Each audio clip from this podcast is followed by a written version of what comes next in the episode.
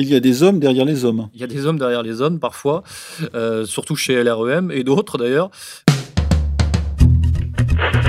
Attention, qui que vous soyez, attention, cette fréquence est exclusivement réservée aux urgences. Sans blague Et vous croyez que j'appelle pour commander une pizza?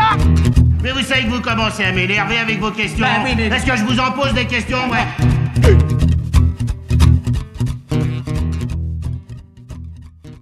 Les Français sont dans la rue, plus personne ne peut payer ses factures, le pays est face à une crise sociale sans précédent.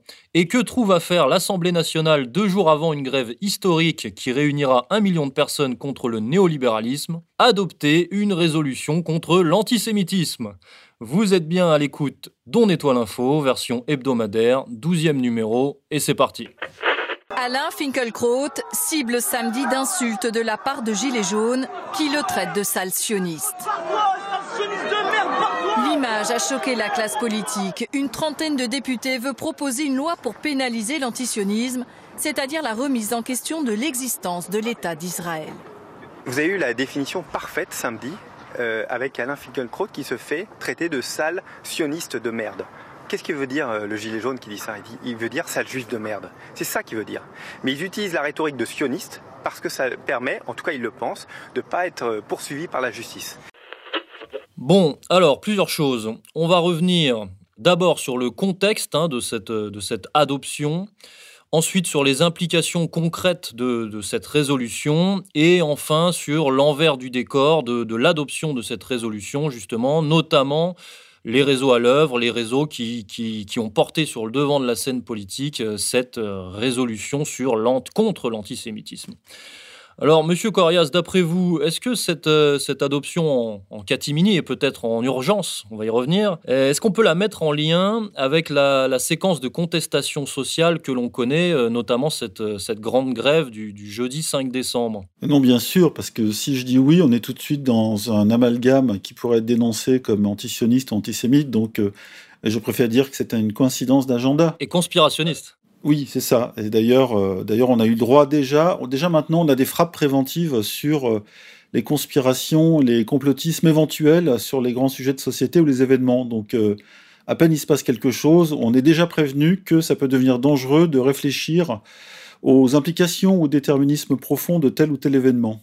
Et pourtant, cette semaine, il s'est passé quelque chose en deux ou trois jours euh, d'assez étonnant à ce niveau-là. Et d'ailleurs, quand vous parlez, monsieur Debrac, je m'excuse de vous interrompre pour la deuxième fois, en même pas une minute, vous m'avez parlé de résolutions, ça m'a fait tilt, parce que pour moi, les résolutions sont les résolutions de l'ONU à l'encontre euh, d'Israël, qui euh, violent régulièrement, justement, euh, les résolutions de l'ONU et qui donc Israël étant défendu aux Nations Unies par les États-Unis, hein, le parapluie américain, ils peuvent se permettre de violer régulièrement euh, en gros, le, le, droit international. Donc, quand, on, quand j'entends résolution, euh, moi, je sors mon, mon, petit carnet historique et je vois la liste incroyable des résolutions violées à peu près en 70 ans par l'État d'Israël. Voilà. Sinon, donc là, euh, pour le coup, c'est une résolution inverse et, euh, et alors pour le coup, celle-là, il faut pas la violer. Ah, il faudra surtout pas la violer. Effectivement, euh, le conspirationnisme est visé à l'intérieur de cette résolution. On, va y revenir. Mais euh, en ce qui concerne donc la, séquence sociale dans laquelle nous sommes et euh, cette espèce de bah oui d'adoption en urgence par l'Assemblée nationale, euh, quel est le lien? Est-ce que est-ce qu'un certain lobby a peur de la révolution, d'un changement de régime et donc euh, pousse pour faire passer ses, ses, prérogatives, ses intérêts euh, avant, avant le, le collapse Est-ce que ce lobby profite que Macron, justement, soit affaibli par la contestation, par la période? Ou, euh, ou est-ce que ce, lobby veut absolument sanctuariser, préserver ses intérêts euh, quel que soit le contexte? Je, je, coche la case numéro 4. Je ne pense pas qu'il y ait une terreur absolue des membres de la communauté organisée par rapport à la contestation sociale. Par contre, par contre, il est des, des faits qui, sont, euh, qui ont été vérifiés.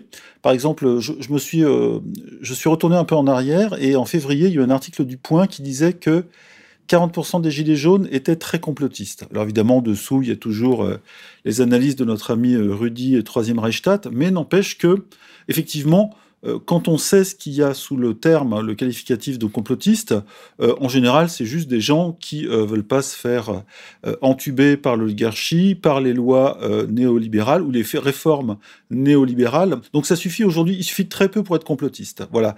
Avant, pour être complotiste, il fallait vraiment croire que des reptiliens avaient débarqué il y a 20 000 ans pour euh, transformer les hommes préhistoriques en êtres supérieurs, ou je ne sais quoi. Aujourd'hui, la définition du complotisme est devenue euh, très large, et euh, ça rappelle d'ailleurs cette fameuse résolution contre, enfin, qui amalgame l'antisionisme et l'antisémitisme, et dont l'acception est extrêmement large et nébuleuse. on y reviendra, je pense.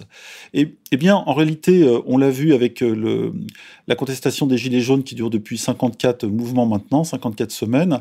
Il y a évidemment de la revendication sociale, hein, très, euh, très matérielle, c'est-à-dire on veut plus d'argent, on veut moins de taxes, taxes carburant, etc. On ne veut pas être déconsidéré, ni les Français oubliés euh, de la France périphérique, mais il y a doublé dans cette contestation sociale une contestation des élites. Parce qu'avant, quand il y avait une manifestation, c'était, euh, voilà, on réclamait un peu plus d'argent, une revalorisation du SMIC, euh, plus de vacances, je ne sais quoi. Voilà, les, je dirais les revendications classiques. Aujourd'hui, qu'est-ce qu'on a? On a carrément une contestation du système. Et le système, il y a ceux qui l'incarnent. C'est quoi le système? Pour beaucoup de gens, je simplifie, c'est le gouvernement, euh, ce sont les médias, et puis ce sont les gens qui ont euh, la parole ouverte, donc eux, la libre expression dans les médias. On voit que la, liberté d'expression n'est pas pour tout le monde, et du coup, euh, la contestation porte sur ces gens qui représentent le système. Ce sont des personnes, ceux et celles qu'on voit tout le temps à la télé, dans les médias dominants ou les médias de masse, et du coup, effectivement, du côté, par exemple, du CRIF ou de la communauté organisée ou euh, de ceux qui considèrent que les Gilets jaunes sont complotistes, eh bien, on peut avoir l'impression que la contestation qui vise habituellement le pouvoir visible peut se reporter sur le pouvoir profond. Et d'ailleurs, on a vu à ce sujet euh, des euh, gilets jaunes qui s'appelaient, je crois, ou qui s'appellent toujours les gilets jaunes constituants, viser des lieux de pouvoir. On l'a vu lors de certains samedis. Et tout récemment, cette semaine, je crois, enfin, dernier samedi, il y en a qui ont même été manifestés devant devant le, studio de Conspiracy Watch. Alors c'est assez drôle parce que Conspiracy Watch ne, pèse rien, mais c'est un symbole. C'est un symbole justement de l'accusation permanente euh, contre les Français qui manifestent pour leur niveau de vie et le respect de leur personne, une accusation permanente de complotisme, de conspirationnisme et d'antisémitisme, puisque de ce côté-là du pouvoir, on a le droit d'amalgamer. Voilà. Alors, sans amalgame, il est vrai qu'il pourrait y avoir une suspicion de collusion entre le monde financier, hein, le monde bancaire et, euh, et le lobbytionniste. En tout cas, euh, la résolution en question nous interdit de nous poser la question. Ça, c'est intéressant de le, souligner. Et sinon, je voulais revenir sur euh, l'agenda, parce que on l'a pas encore évoqué, mais il y a eu une profanation le, le jour même de l'adoption de la résolution. Le 3 décembre, oui, profanation en Alsace de 107 stèles euh, d'un cimetière juif. Alors on remarque que les profanations ont toujours lieu en Alsace. Je me suis posé la question de savoir si les antisémites ou les nazis ou les malgré nous euh, alsaciens étaient plus euh, qu'ailleurs, parce que dans le sud ça se passe pas, ni même en région parisienne. Je reconnais quand même qu'il y a une profanation de, stèles d'un cimetière juif en région parisienne il n'y a pas très longtemps. Malheureusement, l'enquête, qui a été diligentée avec une extrême rapidité, a mené à un pauvre chauffard qui avait perdu le contrôle de son véhicule et qui avait niqué quelques plaques. Euh, donc, on voit qu'il y a un certain endroit en France, euh, en Alsace, où la communauté alsacienne effectivement est historique, bien implantée et même assez puissante. Eh bien, à cet endroit-là, il y a beaucoup de profanations qui tombent à pic. Là, évidemment, malheureusement, c'est tombé, euh, tombé deux jours avant euh, l'adoption de, de cette fameuse, euh, de création, pardon, de cette fameuse officine contre la haine par Castaner, hein, le, le, clown ministre de l'Intérieur, et puis surtout, surtout avant le, la, le, passage de cette loi, ou juste après, non, pardon, c'est juste avant le passage de cette loi à l'Assemblée, devant une Assemblée très clairsemée, euh, cette fameuse résolution qui amalgame l'antisionisme ou l'antisémitisme. Donc là, clairement, sur carrément chaque jour, on a eu une petite avancée euh, euh, qui a encore resserré le nœud coulant autour de la liberté d'expression en France. Alors on va y revenir euh, sur cette euh, résolution. Alors effectivement, elle a été adoptée par un très très faible nombre de voix. Euh, c'était plus que clairsemé, hein, parce que je, sur plus de 500 députés, seulement 150 en, moyenne, ce sont 154, je crois précisément, ce sont ont voté pour, 72 contre et 350 abstentions. On, sent, on sent que ça a flippé chez les députés, surtout de passer pour des collabos, des collabos, je ne dirais pas de quel camp, mais des collabos, parce qu'aujourd'hui, les gens savent qui vote pour qui, pourquoi, qui ne vote pas, qui là, qui n'est pas là. Euh, et, ce vote-là montre que tout le monde n'est pas droit dans ses bottes face à cette loi euh, euh, qui sent quand même le, pouvoir de certaines associations qui ne sont pas élues. Et surtout, surtout dans une période de contestation sociale, comme vous l'avez dit en intro, on pouvait penser que d'autres choses seraient présentées devant les députés. Or là, soudain, soudain, boum, nous tombe une, résolution euh, venue de très loin ou du ciel, euh, voilà, qui euh, restreint encore le champ de la liberté d'expression ou qui augmente le champ de la répression. Bah, c'était le sens de ma question. Pourquoi maintenant? Est-ce que c'est l'urgence? Est-ce que c'est la panique par rapport à justement la, peur d'un effondrement de régime? Ou, est-ce que c'est simplement le, rapport de force? Parce que c'est un rapport de force entre lobby qui dure depuis, bien plus longtemps que ces derniers jours. Et peut-être que le rapport de force était euh, favorable euh, ces jours-ci, on va dire, dans cette petite séquence. Oui, il y a aussi un, autre, euh, un autre conflit ou une autre pression ou une autre politique sourde qui dure depuis longtemps, c'est que ça n'a pas été caché par les présidents successifs du CRIF ou leur porte-parole. Euh, c'est que la, loi, je dirais, qui euh, réprime les délits en France, c'est la loi sur la presse de 1880. C'est toujours une loi sur la presse, donc en réalité, on a le droit de dire ce qu'on veut, évidemment pas euh, provoquer à la haine raciale ni au meurtre des uns et des autres. Ça, c'est évident. Mais cette loi de 1880 est pour certains pas assez répressive, pas assez dure, et je crois que c'est l'ex-président euh, de la LICRA, Alain Jakubowicz, qui, euh, lui, veut euh, pénaliser en fait les propos dits antisémites. Or, aujourd'hui, il s'agit toujours pas, d'abord, l'antisémitisme, comme le souligne Maître Viguier, n'existe pas dans les textes, et la loi n'est pas encore, ne mène pas, je dirais, à la prison directement pour des propos. C'est pour ça qu'Alain Soral n'a pas été emprisonné pour ses propos, malgré ce que demandait justement le leader du CRIF, de la LICRA, etc. donc, cette loi de 1881 qui qui enserre encore les propos qui sont considérés comme politiques. Aujourd'hui, avec cette résolution, euh, qui est basée sur des interprétations hein, pour les juges, et on sait que les juges sont pas toujours très indépendants du pouvoir politique, eh bien, cette loi peut glisser vers des interprétations politiques, et du coup, même sans le changement de la loi 1880 sur la presse, on pourrait avoir euh, quelque chose de l'ordre de la répression euh, quasi pénale de propos qui sont pourtant politiques. Par exemple, des propos sur Israël, hein, sans aller jusqu'à l'aide, justement, de critique d'une politique de colonisation, euh, de meurtres ciblés, etc. Voilà, donc on en est là aujourd'hui. Ah bah là, on rentre au cœur du, de l'enjeu euh, de cette actualité, et plus que de cette actualité d'ailleurs.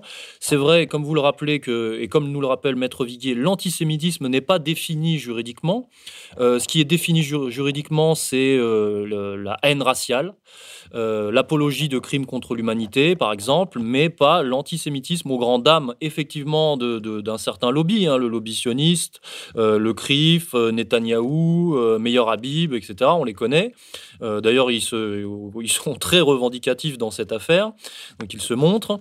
Et l'antisémitisme est, à ce jour, encore une fois, à leur grand désarroi, une notion politique, mais une notion politique qui tend sous la pression, petit à petit, à devenir euh, pénal, voire, j'imagine, dans leurs rêves les plus fous, euh, constitutionnel, hein, constitutionnalisé. Je pense vraiment que c'est l'objectif, c'est leur optique. En plus, l'idée, c'est de faire glisser le politique vers la haine. Voilà, tout, tout, tout est là. C'est là l'articulation majeure principale de ce travail de fond, c'est qu'une opinion politique devienne soudain de la haine. Donc il faut traduire ça. C'est très tordu, c'est pilpoulien, mais euh, ça va devenir peu à peu possible. Alors évidemment, euh, on, peut dire, alors il est même écrit dans les résolutions qu'on peut critiquer la politique d'État d'Israël, merci, hein, merci bien pour cette liberté euh, qui nous a accordée, mais il faut, faire très attention en allant trop loin, ou ne pas aller trop loin, avec des, frontières extrêmement floues. D'ailleurs, les frontières aussi sont floues en Israël et en Palestine ou en Cisjordanie. Eh bien, on va devoir devenir tous quasiment des spécialistes du droit pour savoir ce qu'on peut encore dire ou pas dire en France. ce qui est totalement absurde parce qu'on est en France, on est quand même la patrie ou le pays où la liberté d'expression, alors évidemment l'Angleterre mise à part, est, plutôt reine. Et, euh, aujourd'hui, euh, les gens vont se poser des questions euh, s'ils ne peuvent plus critiquer ou Meilleur Habib ou l'État d'Israël parce que tout va être corrélé à de la haine. Or, il n'y a pas de haine là-dedans. La, la, France, de toute façon, c'est un pays d'esprit critique. Hein. Je ne vais pas rappeler tous les philosophes qui se sont succédés chez nous. C'est le pays de l'esprit critique.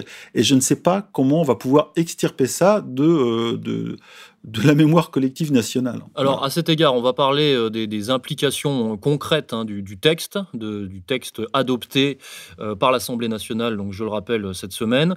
Donc, ce texte a euh, ce qu'on appelle une valeur juridique non contraignante. Alors, c'est-à-dire qu'elle ne concerne pas le droit pénal.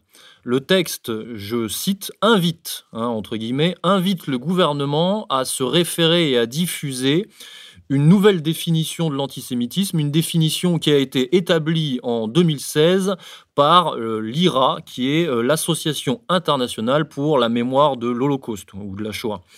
Et euh, dans cette nouvelle définition hein, qui vise à lutter, bon pareil, je cite, contre l'antisémitisme dans sa forme moderne, c'est-à-dire qui englobe les manifestations de haine à l'égard de l'État d'Israël, voilà, fermez les guillemets, euh, donc, dans cette nouvelle définition, euh, quand on la lit, quand on s'intéresse réellement au texte, elle est effectivement très succincte, très floue, hein, euh, assez floue, mais elle est accompagnée de 11 exemples. Alors bon, petit aparté, 11 hein, pour les, spécialistes, de, pour ceux qui aiment, pour les conspirationnistes qui aiment parler de, symbolique kabbaliste et, et, de guématrie, voilà, 11 exemples, 11 exemples qui illustrent ce nouvel antisémitisme et qui visent euh, à travers ces exemples qui visent le conspirationnisme, qui visent le négationnisme, qui visent le révisionnisme et qui visent effectivement l'antisionisme. Donc, encore une fois, pas de valeur juridique contraignante dans l'immédiat, mais un pas de plus, un outil de plus, euh, symbolique, moral, euh, politique, pour, euh, bah, pour ces réseaux, pour ces réseaux euh, qui font pression sur la France euh, dans le but de, bah, de, sanctuariser leurs intérêts. Quoi. Voilà, et ça prépare le terrain. Ça me rappelle le pacte de Marrakech, je crois qu'il date de décembre 2018, si je ne dis pas de bêtises, le pacte de Marrakech sur l'immigration, l'ouverture de l'Europe à, tous les migrants, pardon, à tous les réfugiés, avec un, nombre d'articles incroyables. Là aussi, ce n'est pas une loi en tant que telle, mais les pays européens sont invités, sont invités à se régler sur cette espèce de nouvelle loi morale et euh, qui n'est pas encore gravée dans le, marbre des textes, mais qui, euh, à terme, je pense, est là pour, euh, pour structurer un peu l'imaginaire européen. là, c'est la même chose. Hein. On avance par petits pas et puis on, place, on place des jalons. Et c'est très difficile après de revenir en arrière une fois que ces, avancées sont, ont opéré. Et euh, euh, je, rappelle juste une chose aussi, parce que là on parlait de l'agenda tout à l'heure, après on va revenir sur la, suite du débat, c'est que euh, cette semaine, il s'est passé quelque chose quand même qui a pu inquiéter le CRIF, pour parler clairement, c'est que Mélenchon a loué les grands progrès de Marine Le Pen d'un point de vue social, puisqu'elle s'est associée son parti aux manifestations du 5 décembre, et son humanisme. Et cette espèce de main tendue de Mélenchon à Marine Le Pen, on sait bien que c'est pour faire chier le CRIF, et euh, parce que le, CRIF fait chier euh, Mélenchon, puisqu'il est accusé aujourd'hui de tous les maux, euh, presque plus que Marine Le Pen qui a donné beaucoup de, gages, on le sait, on l'a beaucoup écrit sur le site. Et voilà, cette alliance, qui n'en est pas encore une, n'exagérons pas à la Salvini-Di Maio en France, est vue d'un très mauvais œil. Et c'est peut-être là par rapport à cette contestation, justement, ce qui peut inquiéter et même parfois plus pas les milieux d'affaires, mais les milieux un peu de la dominance et du pouvoir profond euh, qui font la politique et qui, euh, qui règlent la politique et qui donnent leurs ordres, par exemple, à ce pauvre Castaner. Voilà, donc je voulais juste ajouter ça. Là, ça peut induire quelque chose de l'ordre d'une vraie inquiétude, c'est-à-dire tout simplement euh, l'union ou la réconciliation des souverainismes français de gauche et de droite. Oui, parce que Mélenchon, qui avait un peu disparu justement du, jeu médiatique, puisqu'il avait complètement loupé le, virage des, Gilets jaunes, il a essayé de revenir, il essaye de revenir ces derniers temps en se, posant comme euh, l'opposant numéro un officiel au national-sionisme, justement. Et c'est sûr que ça peut, lui, c'est un calcul électoral qu'il fait, mais ça peut aussi lui attirer, et lui réattirer hein, des, inimitiés qu'il connaît très bien, notamment avec, bah, avec les, réseaux, avec le CRIF et les réseaux que, dont on parle, évidemment. on, sait, bien qu'il n'ira pas trop loin, n'empêche que là, il a tendu la main carrément aux électeurs de Marine Le Pen. Euh, il a fait ce qu'a fait Sarkozy en, 2005-2006 en disant euh, non à Le Pen, oui à ses électeurs. Voilà, donc c'est une main tendue. Euh, ça veut dire qu'il va faire des ces prochains temps. Il est tout à fait possible qu'il va faire des efforts d'un point de vue du souverainisme. Donc dans son discours, on devrait voir arriver euh, un questionnement sur les migrants, euh, sur la politique européenne d'immigration, etc. Et euh, tout ça après avoir mis quand même dehors de son mouvement de vrais souverainistes qui, qui sont partis à cause justement de la tendance gauchiste quasi macronienne de son mouvement sur l'immigration. Sur Bref, c'est un autre sujet, mais disons, ça touche à ça aussi. Voilà, donc je reviens euh, sur, le, sur le texte, euh, sur la, résolution contre l'antisémitisme. Effectivement, donc pas de valeur contraignante. Donc, en l'état actuel des choses, euh, un moyen de pression de plus pour le lobby, et aussi un sacré bordel pour les, les, juges et les magistrats, hein, et un, bon, un pas de plus dans le, dans le rapport de force et dans le chaos.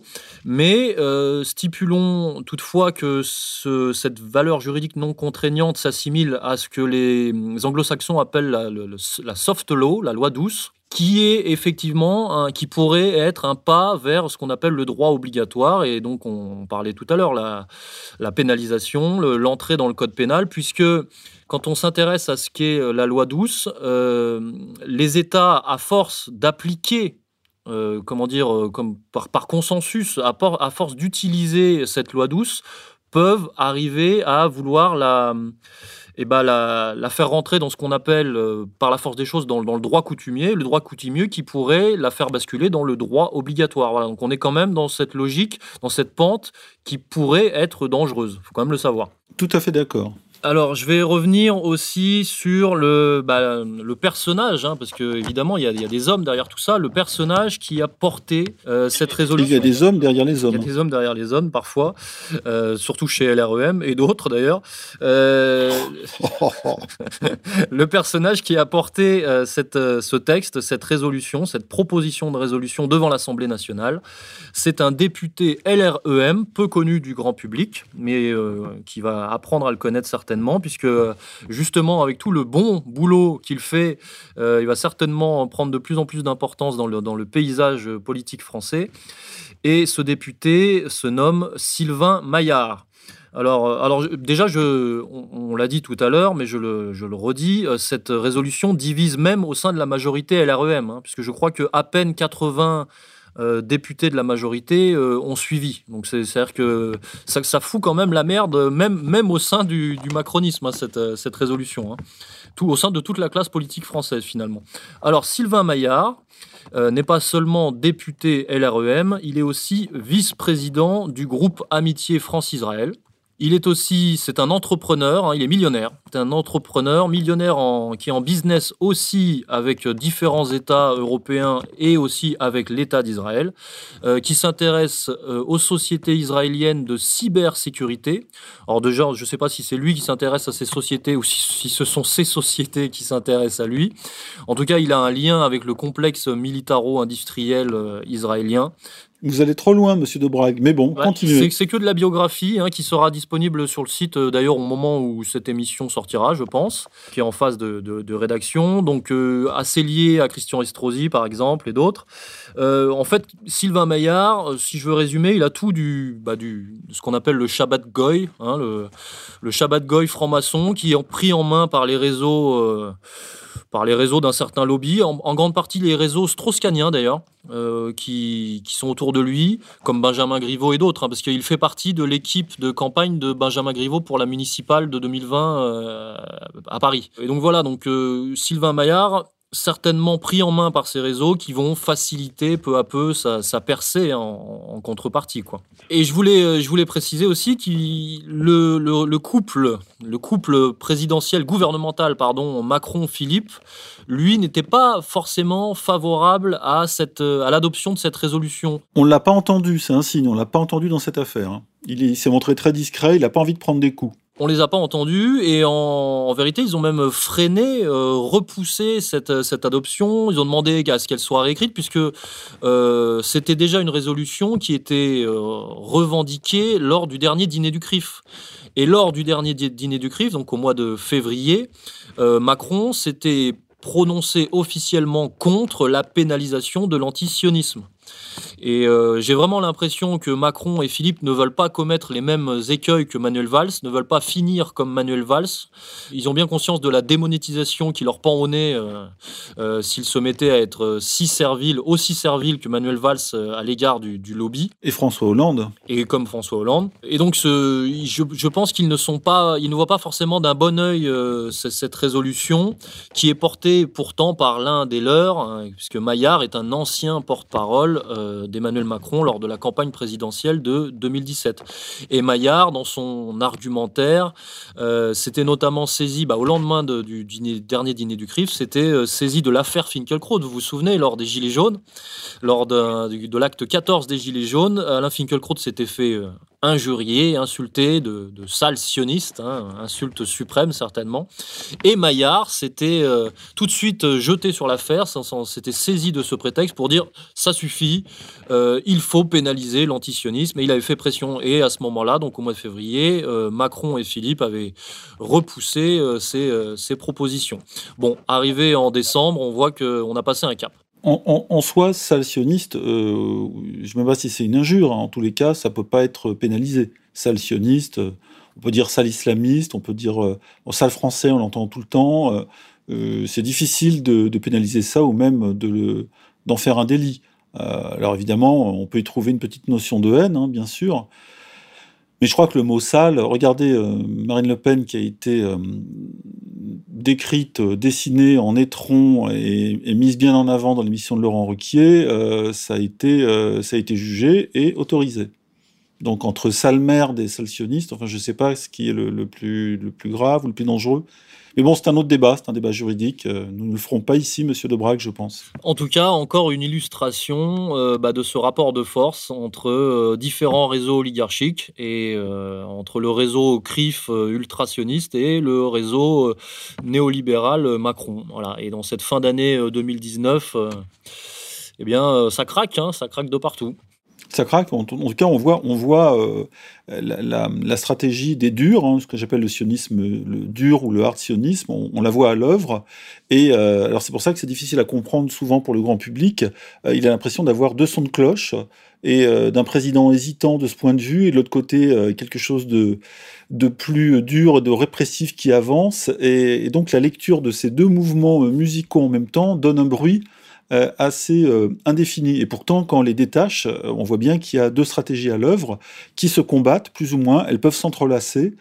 mais aujourd'hui, clairement, Macron via ce Maillard, qui s'écrit M-A-I-2-L-A-R-D et pas M-A-G-Y-A-R, hein, on, on, voit qu'il s'est fait forcer la main et que c'est pas c'est pas son intérêt que de voir actuellement euh, pendant la contestation sociale, passer en douce ce genre euh, de, résolution, hein, euh, plutôt liberticide d'ailleurs. Même si, encore une fois, la collusion entre le système bancaire, financier et le, et le lobbysonniste est parfois ténue et provoque bah, ces, abrasions qui sont bien toute la problématique française, quoi qu'on en dise. Ouais, c'est la politique profonde aujourd'hui qui est à ciel ouvert, hein, je dirais.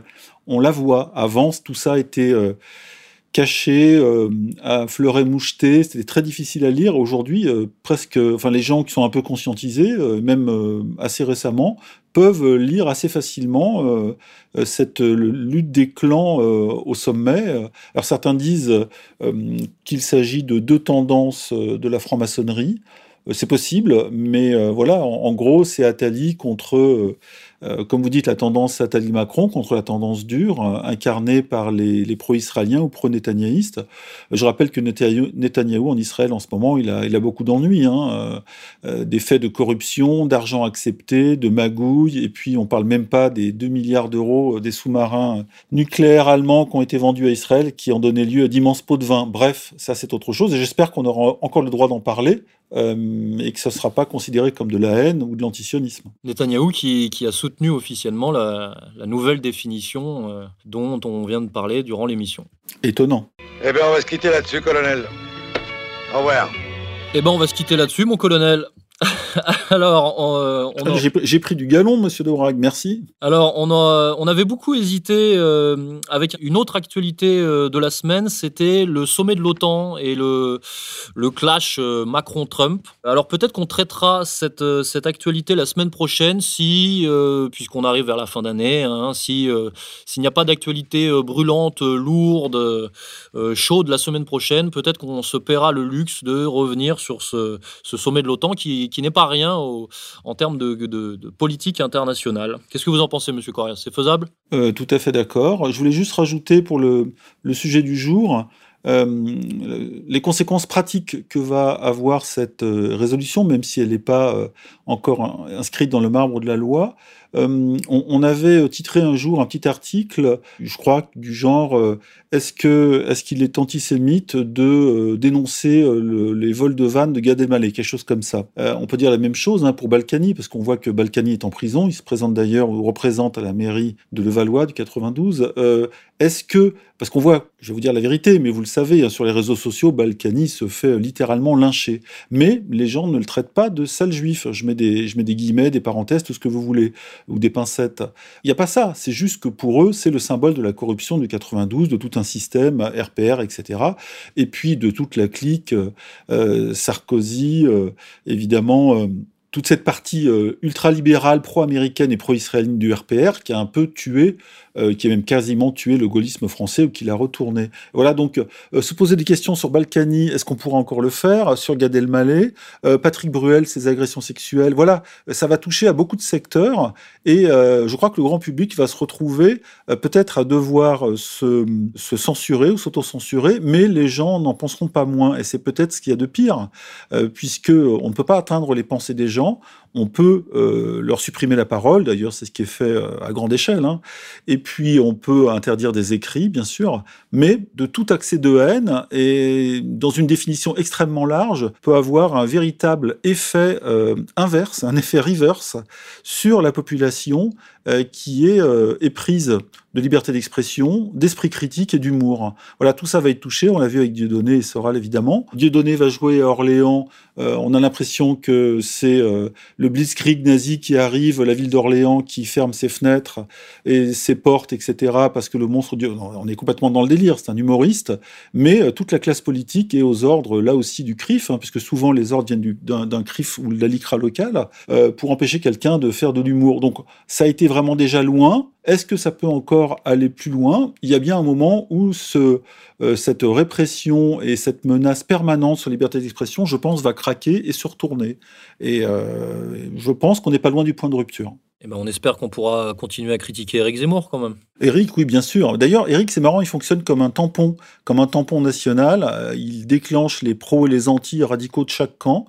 La gauche le déteste, le hue, etc. Mais évidemment, jamais un mot n'est prononcé sur sa confession juive. Et heureusement, parce qu'il n'est pas question de ça. Même si lui-même n'est pas un sioniste euh, primaire, je pense que c'est plutôt un sioniste secondaire, c'est un sioniste intelligent. Et on voit avec des gens comme Meyer Habib, hein, sans faire euh, insulte à son intelligence, qui fait partie, lui, des sionistes primaires, c'est-à-dire facilement attaquables ou euh, dénonçables. Quand on, quand on défend l'État d'Israël et la colonisation, évidemment, euh, difficile de, de, défendre aussi le droit de l'homme. Euh, Zemmour est beaucoup plus intelligent et représente une tendance, on le sait, national-sioniste, c'est-à-dire un sionisme matiné de souverainisme français. Donc euh, euh, peut-être qu'il arrivera à faire tenir ça longtemps, peut-être que ça tiendra pas. Est-ce que c'est compatible? L'avenir nous le dira. Chers auditeurs, euh, on s'achemine doucement vers la, la fin d'année euh, 2019, mais nous serons toujours là la semaine prochaine. Nous vous souhaitons une bonne semaine à tous. À bientôt.